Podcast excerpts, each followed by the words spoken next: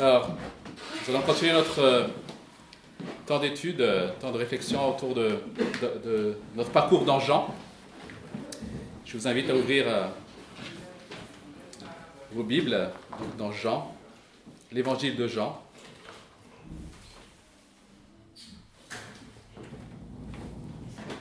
Chapitre 2. La semaine dernière, nous avons laissé, ou plutôt nous avons vu Jésus accomplir le miracle de la transformation de l'eau en vin lors de ce mariage à Cana. Et nous avons vu que ce signe, ce miracle, ou plutôt ce signe, comme l'appelle Jean, est une démonstration de sa gloire. Jésus, ici, et Jean le dit, a voulu démontrer sa gloire. Mais en démontrant sa gloire, il nous montre aussi qu'il est celui qui est capable de nous accorder le pardon des péchés, la vie éternelle. Il est celui qui veut nous donner une vie abondante. Il le peut parce qu'il a accompli toute la justice qu'exige la loi divine. Il a transformé de l'eau qui était dans ces jarres de ri- rituels, de purification, il l'a remplacé par du vin. Il a remplacé, il a pris sur lui tout ce qui était nécessaire pour notre purification et notre salut. Et nous, donne en retour sa justice et la vie en abondance. Et nous arrivons maintenant au chapitre 2, verset 12. Et je, je vous invite à lire, si quelqu'un veut bien lire, s'il vous plaît, les versets 12 à 25. Chant 2, versets 12 à 25. Après cela, il descendit à Capernaum avec sa mère, ses frères et ses disciples, et ils y restèrent peu de jours. Et Jésus monta à Jérusalem. Il trouva les vendeurs de bœufs, de brebis et de pigeons, ainsi que les changeurs de monnaie installés dans le temple. Alors il fit un fouet avec des cordes et les chassa tous du temple, ainsi que les brebis et les bœufs. Il dispersa la monnaie des changeurs et renversa leur table. Et il dit aux vendeurs de pigeons Enlevez cela d'ici. Ne faites pas de la maison de mon père une maison de commerce. Ses disciples se souvinrent qu'il est écrit Le zèle de ta maison me dévore. Les Juifs prirent la parole et lui dirent Quel signe nous montres-tu pour agir de cette manière? Jésus leur répondit Détruisez ce temple et en trois jours je le relèverai. Les Juifs dirent Il a fallu 46 ans pour construire ce temple, et toi en trois jours tu le relèverais? Cependant, lui parlait du temple de son corps. C'est pourquoi, lorsqu'il fut ressuscité, ses disciples se souvinrent qu'il avait dit cela, et ils crurent à l'écriture et à la parole que Jésus avait dite. Pendant que Jésus était à Jérusalem, lors de la fête de la Pâque, beaucoup crurent en lui en voyant les signes miraculeux qu'il faisait. Mais Jésus n'avait pas confiance en eux parce qu'il les connaissait tous. Il n'avait pas besoin qu'on le renseigne sur les hommes, car il savait lui-même ce qui est dans l'homme. Merci. Avant de regarder l'événement euh, central, celui qui est au cœur de ce texte, quelques mots simplement sur le verset 12 qui sert de transition entre l'épisode que nous avons vu la dernière fois et euh, cet épisode au temple. Verset 12, donc, il dit qu'après cela, il descendit à Capernaum avec sa mère, ses frères et ses disciples, et ils y demeurèrent, que peu de jours. Alors Capernaum, je l'avais dit une fois, se trouve au- sous la rive nord du lac de la mer de Galilée. Et c'est de cette ville que viennent Pierre et André, les deux premiers disciples euh, de Jésus. Donc il va passer euh, ces quelques jours à Capernaum, et on, on suppose que c'est pendant ces quelques jours que Jésus va justement, comme on le voit dans les autres euh, évangiles, que Jésus va aller à nouveau à la rencontre de Pierre et André, mais aussi de Jacques et Jean, fils de Zébédée. Vous savez, ces, ces pêcheurs qui étaient tous de la famille de, pêcheurs. Donc, c'est pendant ces quelques jours, certainement, qu'il vont aller, va aller à nouveau à leur rencontre, qu'il il va accomplir cette pêche miraculeuse. Et suite à cette pêche, cette fois-ci, les disciples donc vont le suivre de façon définitive. Donc, jusqu'ici, effectivement, ils ont, ils ont cru en Jésus, ils ont commencé à le suivre, mais on peut supposer que ce n'était pas encore définitif. Et là, c'est uniquement après cette pêche miraculeuse, comme le rapportent les, les évangiles synoptiques, qu'ils vont cette fois-ci suivre Jésus et laisser leur entreprise fami- familiale.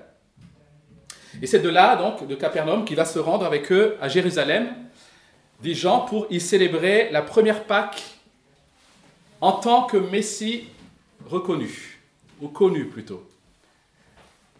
On peut supposer, et même la Bible dit, que Jésus a été déjà plusieurs fois à Jérusalem, euh, dans son enfance, même plus tard, etc. Mais ici, c'est la première fois qu'il va se rendre à Jérusalem lors de la Pâque juive, dans, dans, dans le cadre de son ministère public. Ce n'est donc pas la première fois qu'il voit, et ça c'est important, ce n'est pas la première fois qu'il voit ce qui se passe ici. Si effectivement il est déjà allé plusieurs fois, certainement à chaque Pâque, il est monté à Jérusalem comme tous les Juifs, c'est pas la première fois qu'il voit ce raffut dans le temple. Mais jusqu'ici, il n'a pas réagi, je dirais, publiquement. Certainement qu'il a été ému, mais il n'a pas réagi publiquement. Mais maintenant, son ministère public a commencé. Et il va donc agir en public en tant que Messie, celui qui a été annoncé dans l'Ancien Testament. Alors, vous l'avez certainement remarqué aussi, dans les autres évangiles, dans les trois autres évangiles, on retrouve un récit similaire. Mais euh, dans les trois autres évangiles, ce récit similaire se situe plutôt à la fin du ministère public euh, de Jésus, lorsque Jésus, dans la dernière semaine, justement, avant la crucifixion de Jésus. Alors du coup, on peut se poser la question, euh, est-ce que finalement Jean rapporte le, même récit, le, même épisode que les autres évangélistes, et du coup, il aurait choisi, lui, de le placer au début du ministère public pour quelque part euh, argumenter enfin, pour apporter de l'argument à ce qu'il voulait comme euh, fil rouge de son récit. Moi, je dirais simplement que la manière la plus naturelle de comprendre euh, ce qui semble être paradoxal dans, ces récits, c'est qu'il y avait deux événements. Il y avait un événement au début du ministère public de Jésus, que nous voyons ici.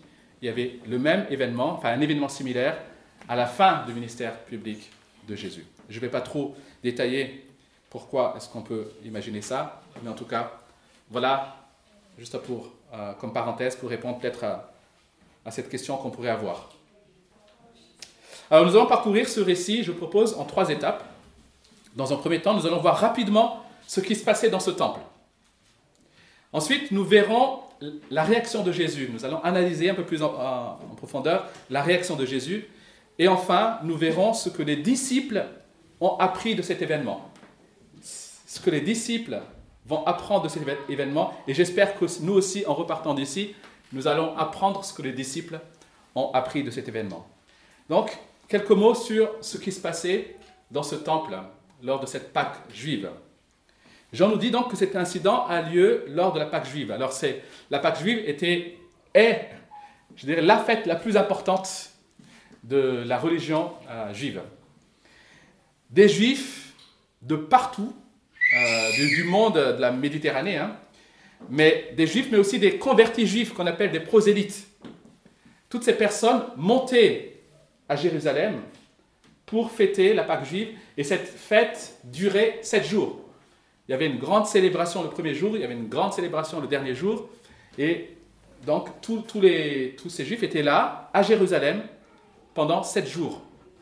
Il paraît qu'il pouvait y avoir jusqu'à 2 millions de personnes dans la ville, autour de la ville, pour célébrer cette fête. Alors, imaginez un peu, alors ce n'était pas les grandes villes comme on a ici, hein, Jérusalem reste une, euh, est une ville relativement petite, mais imaginez 2 millions de personnes pendant 7 jours, le, le brassage qu'il y a de toute culture et qui sont là pour célébrer donc cette Pâque juive.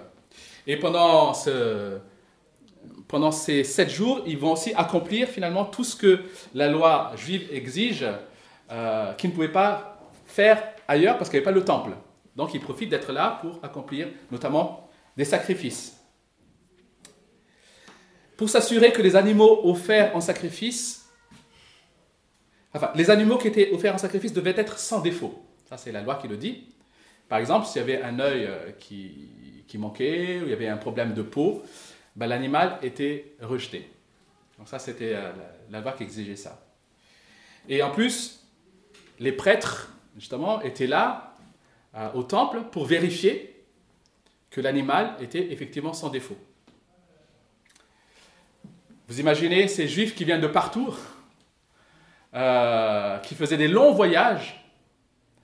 Alors, soit ils amenaient un animal, mais pendant le voyage, l'animal risquait de souffrir et donc de n'être pas en pleine forme en arrivant. Et du coup, ce qu'ils faisaient, c'est qu'ils n'apportaient plus d'animaux en fait avec eux. Mais pour s'assurer qu'ils puissent disposer d'animaux, et d'animaux en plus euh, sans défaut, ben, le temple vendait des animaux qui étaient labellisés sans défaut. Donc, euh, quelque part, au moins, ils étaient assurés, puisque les prêtres avaient déjà quelque part vérifié ces animaux-là, ils étaient assurés d'avoir des animaux sans défaut en achetant directement les animaux au temple. Parce que ça, c'était labellisé. Donc, au départ, c'était quelque part un service que, le temple rendait pour faciliter la vie de ces pèlerins qui, montaient de, de, toutes les nations. Et puis, petit à petit, on peut supposer que c'est devenu un trafic. Parce que quelque part, tous les animaux étaient systématiquement rejetés. Tous les animaux qui n'étaient pas achetés au temple étaient systématiquement rejetés. Ils trouvaient toujours un petit défaut, en quelque sorte, pour dire Ah non, non, non, il faut que tu achètes euh, plutôt l'animal qui est là, parce que ton animal, ça ne va pas. Et donc, c'est devenu petit à petit un trafic, et euh, plutôt, un, on va dire, un trafic pour gagner facilement donc de l'argent. Et ça, c'est pour les animaux. Et pour. Il y avait aussi autre chose, c'est que chaque juif, chaque homme juif devait payer une taxe au temple, un impôt religieux. Et c'était obligatoire. Et cette taxe ne pouvait pas être payée en, monnaie, romaine ou monnaie grecque. C'était la monnaie qui circulait un peu dans, le monde méditerranéen. Mais cette taxe ne pouvait pas être payée dans ces monnaies-là. Donc qu'est-ce qu'il fallait? Donc ils viennent de partout, encore une fois, avec leur monnaie, ils arrivaient.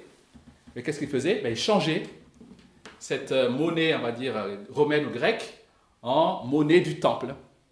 C'était la seule monnaie qui pouvait être utilisée pour payer euh, l'impôt. Et donc, il y avait des personnes qui étaient là pour changer, faire le change de monnaie. Et ces personnes, on peut supposer qu'au départ, c'était pour, encore une fois, rendre un service.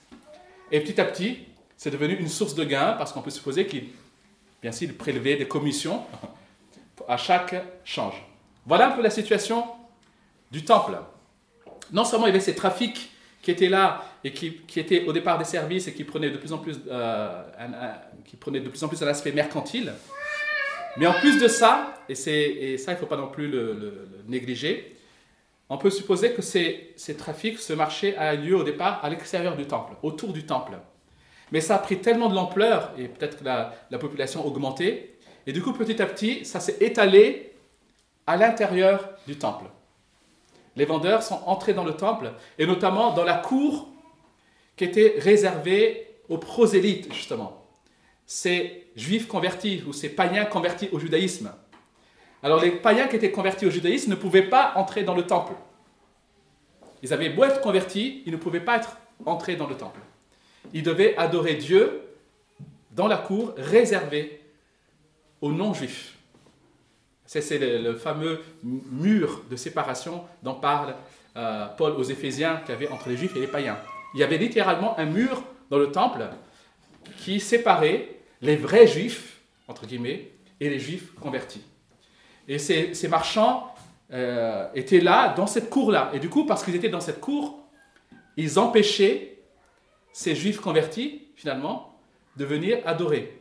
Donc, ils ne faisaient que qu'augmenter la séparation entre les juifs et les non-juifs.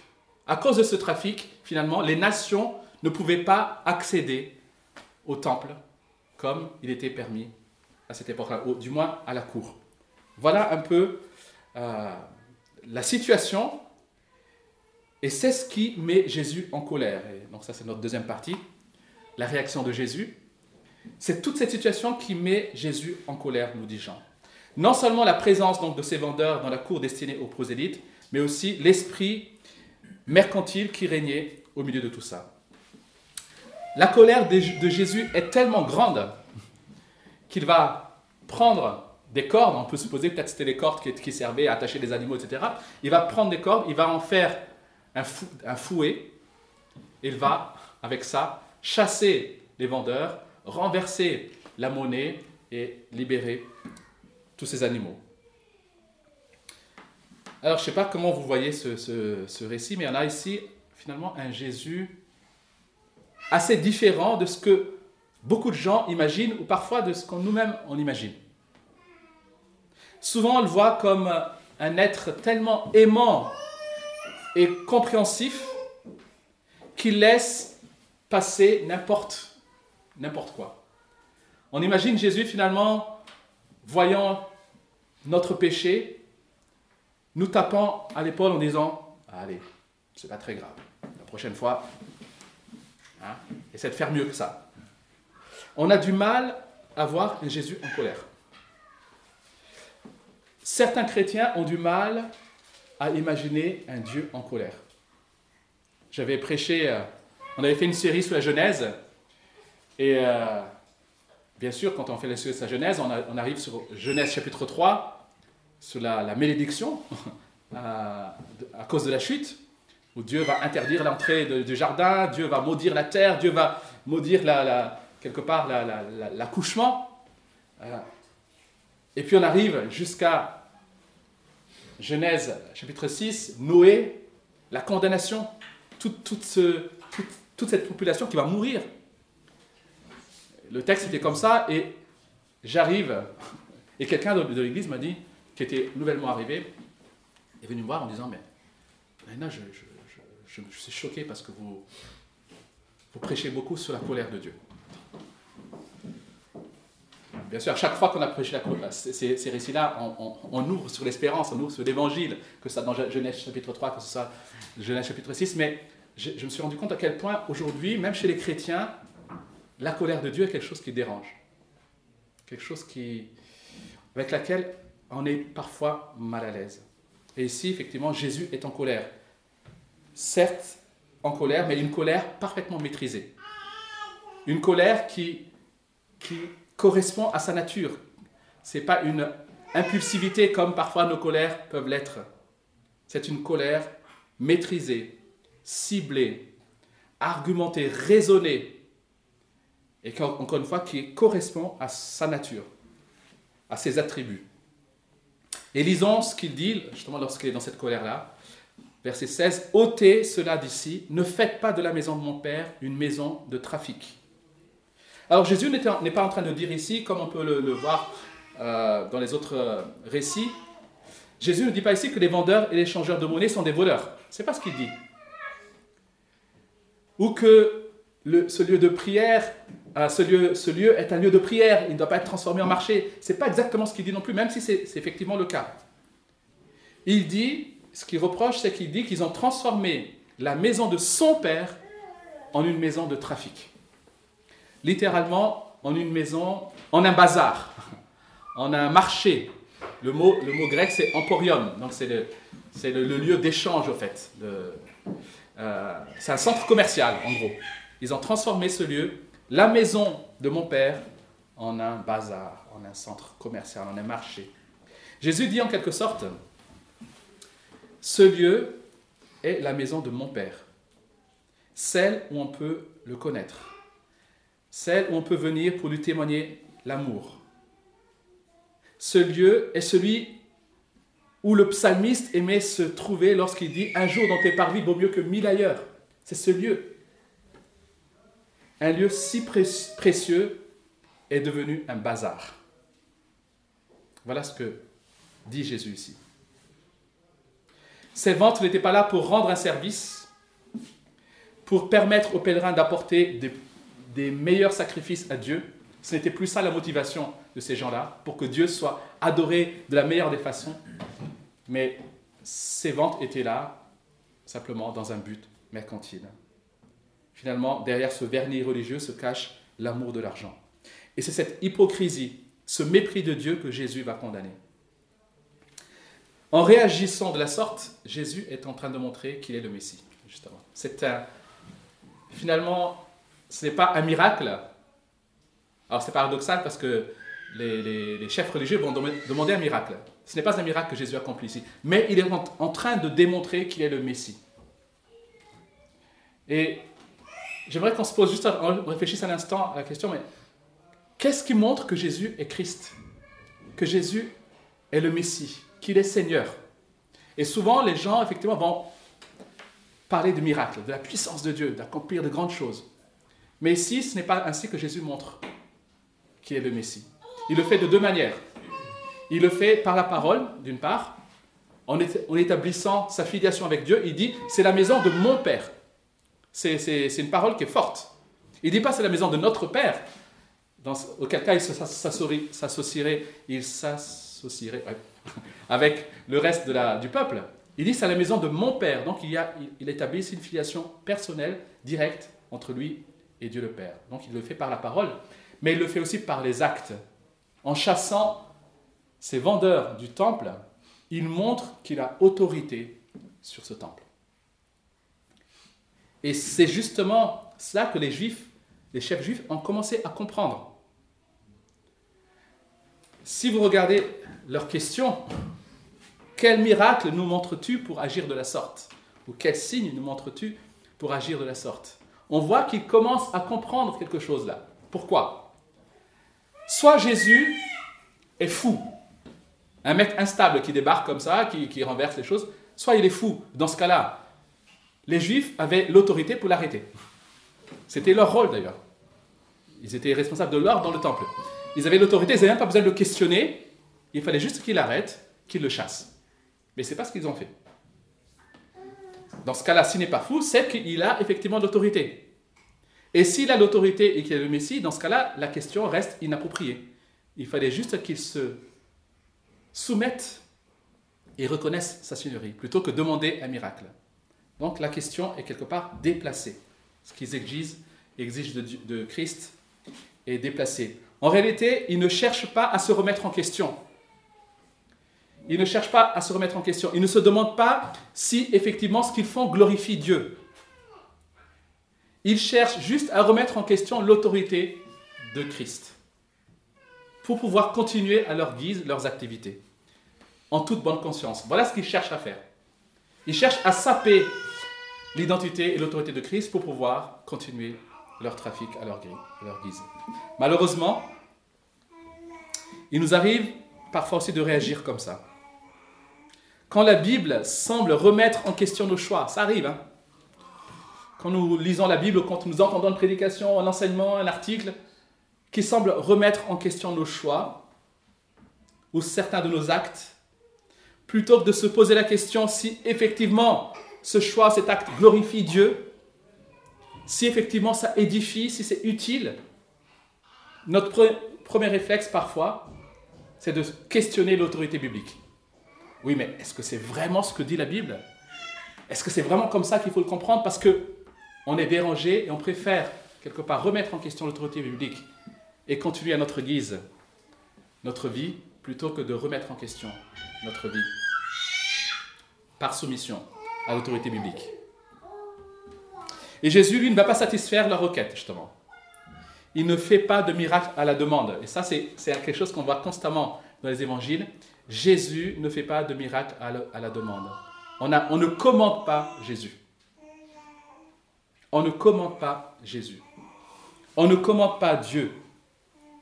Et au lieu de répondre à leur requête, il va leur soumettre ce défi un peu énigmatique. Détruisez ce temple et en trois jours je le relèverai. Alors dans la suite du récit, Jean nous montre que les chefs religieux n'avaient rien compris de ce que Jésus était en train de dire. Ils étaient en train de demander un miracle pour démontrer qui était Jésus, et Jésus leur dit, détruisez ce temple, et en trois jours, je le relèverai. En fait, il, est en train de donner quelque part un signe ultime à ces chefs religieux. Les, disciples non plus n'avaient rien compris sur le moment. C'est uniquement des gens lors de la résurrection qui vont se souvenir de cette phrase et en comprendre le sens. En disant détruisez ce temple, Jésus leur fait comprendre que ce qu'ils sont en train de faire, c'est détruire justement le temple. On peut toujours se poser la question, et pourquoi Jésus annonce ça ici? Ça, paraît un peu déplacé, euh, hors contexte. Mais justement, Jésus est en train, de dire, vous êtes en train de détruire le temple. En profanant le culte de mon Père, par votre cupidité, vous détruisez ce qu'est ce temple. Et vous vous exposez à la colère de Dieu. Vous êtes en train de détruire ce temple. Et parce que vous êtes hypocrite, parce que vous êtes rebelles, alors la colère de Dieu va tomber sur ce temple. Et c'est ce qui va se passer euh, à peu près 40 ans plus tard, en l'an 70, où le temple sera détruit, démoli par les Romains. Donc effectivement, ce temple sera détruit 40 ans plus tard. C'est ce que Jésus est en train d'annoncer ici. Mais il dit aussi autre chose à un deuxième niveau. Il dit aussi à ses chefs religieux que cette hypocrisie, cette cupidité, cette rébellion vont les conduire à le tuer lui. Détruisez ce temple, effectivement la colère de Dieu va tomber, mais cette cupidité, cette hypocrisie vont aussi le détruire lui. Ces juifs, ces chefs religieux vont le détruire, vont le tuer. Et en disant je le relèverai, il annonce que si effectivement il passera par la mort, ce n'est pas parce qu'il aura été vaincu, mais c'est uniquement par sa propre volonté pour prendre sur lui la condamnation du péché à notre place. Mais la mort ne pourra pas le retenir. Il va vaincre la mort, il se relèvera. Alors c'est intéressant de noter que cette Pâque juive, vous le savez peut-être, célèbre ce jour, ou plutôt cette nuit, où l'ange de la mort est passé en Égypte en tuant tous les premiers-nés égyptiens et en épargnant les Israélites qui avaient notamment mis le sang de l'agneau sur leurs portes. C'est ce que célèbre la Pâque juive. Et cet événement ayant abouti bien sûr à la libération de l'esclavage et de l'Égypte. Et c'est intéressant de noter que c'est lors de cette Pâque juive que Jésus annonce sa mort et sa résurrection. C'est lors de cette Pâque juive que Jésus annonce la Pâque véritable. Il est en train de montrer que cette Pâque juive est en train de pointer vers la véritable Pâque, la Pâque chrétienne, celle qui libère de la mort, celle qui libère de l'esclavage du péché. Mais Jésus annonce plus que cela. Il annonce aussi que désormais, c'est lui le temple. Non seulement il va ressusciter, mais il est le temple. En lui et par lui, les hommes pourront s'approcher de Dieu pour l'adorer. Ça, c'est la bonne nouvelle. Il est le temple. Il est le véritable temple. C'est par lui que les hommes pourront être purifiés de leurs péchés. Qu'est-ce que les disciples ont appris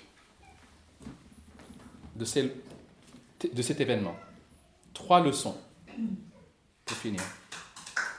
Je l'ai dit tout à l'heure, la première leçon qu'ils ont appris, c'est que Jésus est le temple. Quelle leçon? Quelle leçon? Je ne sais pas si on imagine la, place que prend le temple dans la, foi juive. Comment les, ces juifs qui viennent de partout, justement, étaient heureux de se rendre au temple. C'était un événement extraordinaire. Détruisez le temple et en trois jours je le relèverai. Ils n'avaient pas compris tout de suite le sens de cette phrase, je l'ai dit tout à l'heure. On peut imaginer que bien plus tard, après la résurrection, ils seront face à ce Jésus, ils vont voir les traces des clous sur ses mains. Et puis l'un d'eux va se dire, mais oui, je me souviens de ce qu'il a dit dans le temple, à Jérusalem. Il avait dit, détruisez ce temple et je le relèverai. C'est donc de sa mort et de sa résurrection dont il était question. Le temple, c'est son propre corps. Voilà ce qu'ils ont compris. Quelle bonne nouvelle. Qu'est-ce que c'est que le temple? Le temple est le lieu où les hommes sont en relation avec Dieu. Jésus, en tant que temple, est celui qui nous permet d'être en relation avec Dieu. Il est le chemin, la vérité et la vie. il va le confirmer au chapitre 4 avec la femme samaritaine. L'heure vient est déjà venue où les vrais adorateurs adoreront le Père en esprit et en vérité. Pas au temple à Jérusalem, pas sur le mont Gérizim, mais en esprit et en vérité. De la même manière que lors de la Pâque juive, les nations affluent de, toutes, de tous ces pays pour se rendre à Jérusalem, maintenant en Jésus-Christ, toutes les nations peuvent affluer pour adorer le Seigneur. Ça, c'est la bonne nouvelle qu'ils ont apprise ce jour-là. Nous avons vu que ce qui a mis Jésus en colère, c'est entre autres le fait que ce trafic se passait probablement dans la cour qui était réservée aux prosélytes juifs. Ce trafic, on l'a dit, empêchait ces juifs convertis de rendre un culte à Dieu.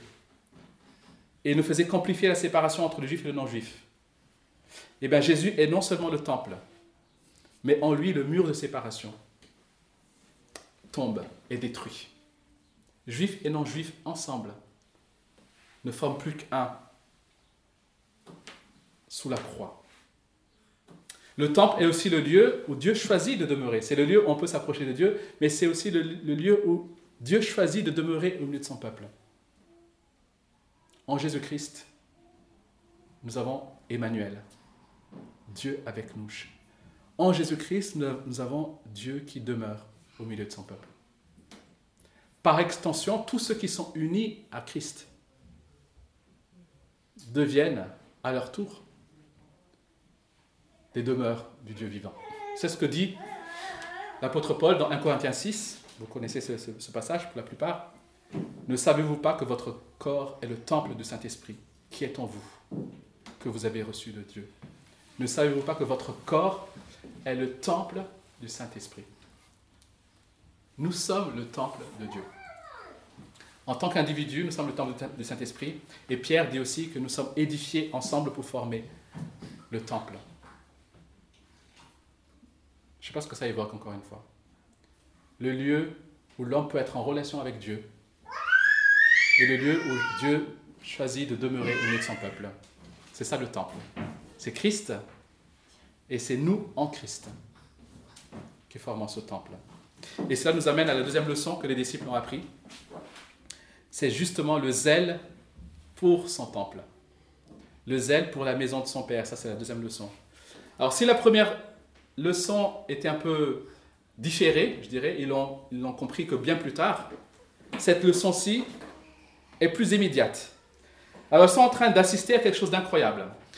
À Cana, ils avaient vu leur maître répondre aux besoins de ceux qui étaient euh, dans le besoin. Ils ont vu un maître qui donne avec abondance. Et ici, ils voient leur maître en colère. Et ils sont là, en train d'essayer de comprendre ce qui se passe. Et pendant qu'ils observent la scène, ils ont comme un flash. C'est ce que nous lisons au verset 17. Ils se souviennent d'un extrait du psaume 69. Alors, à cette époque déjà, les Juifs savaient que le psaume 69 était un psaume messianique. Et ce psaume décrit la souffrance et l'agonie de celui qui devait être le Messie. Et voici ce qu'il est, dit, notamment dans ce psaume, verset 8, je lis, et suivant. Car c'est pour toi que je porte l'opprobre, que la honte couvre mon visage. Je suis devenu un étranger pour mes frères, un inconnu pour les fils de ma mère, car le zèle de ta maison me dévore. Je suis devenu un étranger pour mes frères, un inconnu pour les fils de ma mère, car le zèle de ta maison me dévore. Me dévore. Psaume 69. Dans ce psaume, le Messie attire sur lui l'opprobre. Il est devenu un étranger pour ses frères, c'est ce que dit le psaume, un inconnu pour son peuple. Pourquoi? Parce qu'il est préoccupé de la maison de son Père, ou de la maison de son Dieu ici. Il doit agir pour sa maison, c'est ça être dévoré hein, par la maison. Le zèle le dévore, c'est-à-dire que il ne peut pas ne pas agir, en fait. C'est ça l'idée ici. Ce, zèle le pousse à agir. Et ce Messie décrit dans Psaume 69 est tellement préoccupé par la maison de son Père qu'il doit agir, quitte à ne pas être apprécié. C'est ce que dit le psalmiste. Je suis devenu l'inconnu pour les fils de ma mère, car le zèle de ta maison me dévore. Les disciples sont en train de comprendre le souci de Dieu pour sa sainteté, pour la sainteté de sa maison, mais pour la sainteté aussi de son nom. Alors, je ne sais pas si vous vous souvenez que lors de la Pâque juive, la, Pâque juive, j'ai dit, dure sept jours. Et lors de cette Pâque juive, les Juifs devaient s'assurer que dans la maison, il n'y ait aucun levain. On peut imaginer qu'il fallait faire le grand ménage avant. Il ne fallait pas qu'il reste un bout de pain au levain dans la maison. C'est ce que euh, on retrouve dans, les prescriptions, notamment dans Exode, donc lorsque la Pâque juive est, instituée. avant de célébrer la Pâque, il fallait s'assurer qu'il n'y ait, aucun levain dans la maison. Donc pas de reste de pain dans le garde à manger, etc. Il fallait tout jeter, tout ce qui était contenu du levain.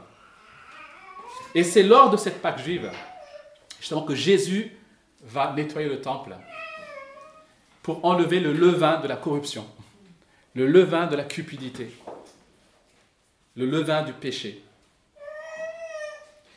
Et il me semble qu'il est important de garder justement en équilibre ces deux réalités que nous trouvons dans l'Évangile. Tout au long de cet Évangile, nous allons voir que tout le monde peut s'approcher de Christ. Ça, c'est la bonne nouvelle. Hein. Tout le monde peut venir à lui, qu'importe son origine, qu'importe son parcours, qu'importe ses égarements passés, des prostituées, des escrocs, des menteurs, des hypocrites, des religieux. Tous peuvent venir à Christ. Celui qui reconnaît ses fautes, celui qui reconnaît son besoin de sauveur, peut placer sa foi en Jésus et recevoir de lui le pardon, la libération, la paix et le repos. Ça, c'est la bonne nouvelle que nous avons dans cet évangile. Et c'est la bonne nouvelle que nous voulons prêcher aussi. Tous peuvent venir à Christ en reconnaissant leurs péchés. Mais ce n'est pas parce que on peut venir à Jésus tel qu'on est que Jésus veut nous laisser tel qu'on est. Je crois que c'est ça qui, c'est l'une des plus grandes leçons qu'il nous faut retenir ce matin. Ce n'est pas parce qu'on peut venir à Christ tel qu'on est que Jésus veut nous laisser tel que nous sommes. C'est l'autre réalité que nous ne devons pas oublier. Nous pouvons venir à Christ tel que nous sommes, mais une fois que nous sommes à Christ, Dieu ne nous laisse pas tel que nous sommes. Certes, nous n'avons pas besoin d'être purs, nous n'avons pas besoin d'être parfaits pour venir à Jésus. Mais maintenant que nous sommes à lui, il veut nous rendre purs, il veut nous rendre parfaits, il veut nous rendre de plus en plus semblables à lui. Maintenant que nous lui appartenons, le zèle de sa maison le dévore. Il regarde, il se soucie de ce qu'on fait parce que nous sommes à lui. Nous sommes sa maison. Le zèle de sa maison le dévore. Le temple devait être voué à l'adoration, à la rencontre avec Dieu, et pas au commerce. C'était ça qui a mis Jésus en colère. Ce qui était voué à l'adoration du Père était devenu un lieu de commerce. De la même manière, quand nous venons à Christ, notre corps et tout notre être sont voués à Dieu et à l'adoration, au service de Dieu. Je ne sais pas si on réalise ça. Lorsque nous venons à Christ, tout notre être, notre corps sont maintenant voués à Dieu, à l'adoration de Dieu. C'est ce que dit Paul dans 1 Corinthiens 6, encore dans le passage que j'ai lu tout à l'heure, il dit que nous sommes le temple du Saint-Esprit. Et il continue en disant, vous ne vous appartenez point à vous-même, car vous avez été rachetés à un grand prix. Glorifiez donc Dieu dans votre corps et dans votre esprit qui appartiennent à Dieu. Le zèle de Dieu, le zèle de la maison de Dieu dévore Christ. Voilà pourquoi il ne peut pas nous laisser tels que nous sommes, en fait. Et c'est une bonne nouvelle. Je sais pas comment. Alors, on peut. Il y, a, il y a de la crainte nécessaire là-dedans aussi. Attention, tu ne t'appartiens plus. Ne fais pas n'importe quoi de ce temple. Tu es, tu es destiné à Dieu, mais aussi de l'espérance. Parce que tu appartiens à Dieu, alors tu vas être transformé. Ça, c'est l'espérance. Parce que le zèle de la maison de Dieu dévore Christ. Il ne peut pas rester inactif. Il aime ce temple. Il veut que ce temple soit voué à l'adoration pour Dieu. Alors, quand il y a de l'impureté, quand il y a du trafic dans ce temple, il va agir. Ce n'est pas toujours agréable, mais c'est quand même une bonne nouvelle. Parce que Dieu veut nous purifier.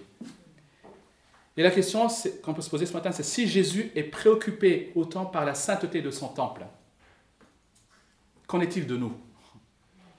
Qu'en est-il de nous? Est-ce que le zèle de la maison de Dieu nous dévore, nous aussi? Est-ce que c'est quelque chose qui nous préoccupe et qui nous pousse à agir? Je dis ça par rapport à nos propres péchés. Je dis ça aussi peut-être par rapport au monde chrétien. Et on, est là, est-ce qu'on est sensible à ce qui se passe? On se dit, non, ce n'est pas juste ce qui se passe. Seigneur, agis s'il te plaît. Et parfois, on peut prier que Dieu purifie aussi son Église. Comme il purifie nos vies. Et enfin, dernière leçon. Je n'ai pas commenté le récit jusqu'ici, mais la troisième leçon que les disciples ont appris, c'est celle que Jean rapporte au verset 23 à 25. Pendant que Jésus était à Jérusalem à la fête de Pâques, plusieurs crurent en son nom, voyant les miracles qu'il faisait. Mais Jésus ne se fiait point à eux parce qu'il les connaissait tous, et parce qu'il n'avait pas besoin qu'on lui rende témoignage d'aucun homme, car il savait lui-même ce qui était dans l'homme. Un passage un peu bizarre. On ne sait pas trop ce qu'il faisait. On aurait aimé que le, le, le texte s'arrête au verset 22 et puis saute au chapitre 3. Là, on a le temple, on a Nicodème, on est heureux. Et là, on a ce petit passage qui est là. On ne sait pas trop quoi en faire. Mais ce que Jean nous dit, c'est que alors que les disciples sont en train de regarder Jésus pendant cette semaine, parce que ça, reste, ça dure une semaine, hein, pendant ces, ces, jours à Jérusalem, Jésus va, semble-t-il, accomplir des miracles. Donc les, les, sept miracles que Jean rapporte ne sont pas les seuls, bien sûr, que Jésus a fait. Puisqu'ici, il va accomplir des miracles, il va guérir des malades, il va toucher des boiteux, ouvrir les yeux des aveugles, enfin ces miracles qu'on voit notamment dans les autres évangiles. Suite à ces miracles, beaucoup vont croire en lui. C'est ce que Jean dit. Mais Jean rajoute en disant que Jésus ne leur fait pas confiance. Il ne les considère pas. C'est dérangeant. Les disciples ont compris que croire en Jésus, ce n'est pas croire en lui uniquement pour ce qu'il est capable de faire. Croire en Jésus, ce n'est pas croire en sa capacité de faire des miracles. Croire en Jésus, ce n'est pas croire au bien qu'il peut nous apporter. On retrouve cette vérité dans Matthieu chapitre 7, notamment. Encore une fois, un verset qui dérange énormément. Matthieu 7, verset 21, on connaît. Ceux qui me disent Seigneur, Seigneur, n'entreront pas tous dans le royaume des cieux, mais seulement celui qui fait la volonté de mon Père qui est dans les cieux. Plusieurs me diront ce jour-là Seigneur, Seigneur, n'avons-nous pas prophétisé par ton nom? N'avons-nous pas chassé des démons par ton nom? Et n'avons-nous pas fait beaucoup de miracles par ton nom? Et Jésus va continuer en disant, Je ne vous ai jamais connu. Et ici, il est dit dans Jean que Jésus ne leur faisait pas confiance. Ils ont cru en Jésus, en son nom, mais Jésus ne leur a pas fait, confiance. Pourquoi? Jésus connaît leur cœur. C'est ce que dit Jean. Il connaît. Jésus sait ceux qui sont véritablement à lui. Jésus connaît ceux dont les cœurs lui sont soumis. Ceux qui croient en lui pour ce qu'il est, et pas uniquement pour ce qu'il est capable de faire. Pour ce qu'il est en tant que Seigneur et Sauveur. Je l'ai dit encore une fois, ici dans le récit, Jésus n'a pas fait de miracle, il a juste établi son autorité et sa seigneurie. Et Jésus veut des personnes qui croient en lui pour ce qu'il est, Sauveur et Seigneur, et non uniquement pour ce qu'il fait. Et au chapitre 10, toujours dans cet évangile de Jean, où Jésus se décrit comme le bon berger, il dit ceci, Je connais mes brebis, et elles me connaissent. Je connais mes brebis et elles me connaissent. Les disciples ont découvert ici ce qu'est la véritable foi. La véritable foi, c'est se soumettre à l'autorité de Christ. C'est ce que dit Jésus hein, dans Matthieu 7, c'est ceux qui vont la volonté de mon Père. La foi conduit à l'obéissance. La foi véritable porte des fruits. Les fruits et les œuvres ne garantissent pas le salut, ne nous rendent pas, ne nous rendent pas méritants au salut. Ça, soyons clairs par rapport à ça. Le salut est uniquement par grâce. Mais dans tous les évangiles, on a beau tourner ça comme on veut, dans tous les évangiles, on, trouve cette réalité, c'est que la foi véritable, celle qui sauve, aboutit à des œuvres de justice, des œuvres d'obéissance. Et c'est ça, c'est cela que Jésus voit et reconnaît. Conclusion, Jésus, les disciples ont appris que Jésus est le temple qui nous met en relation avec Dieu en Jésus, tout ce qui était nécessaire à la relation avec Dieu est pourvu. Jésus se préoccupe de la sainteté de son temple. En Jésus, tout ce qui était nécessaire à notre sanctification et transformation est pourvu. Et enfin, les disciples ont appris que Jésus connaît et veut entrer en relation avec ceux qui lui sont véritablement soumis. Ils ont compris que être en Jésus, pour être avec Jésus, il nous faut une foi, une foi authentique, une soumission. Alors les disciples ont mis du temps à comprendre ces leçons. Qu'en est-il de nous ce matin? J'espère que pour chacun de nous, non seulement nous avons compris ces leçons, mais que nous nous y soumettrons vite.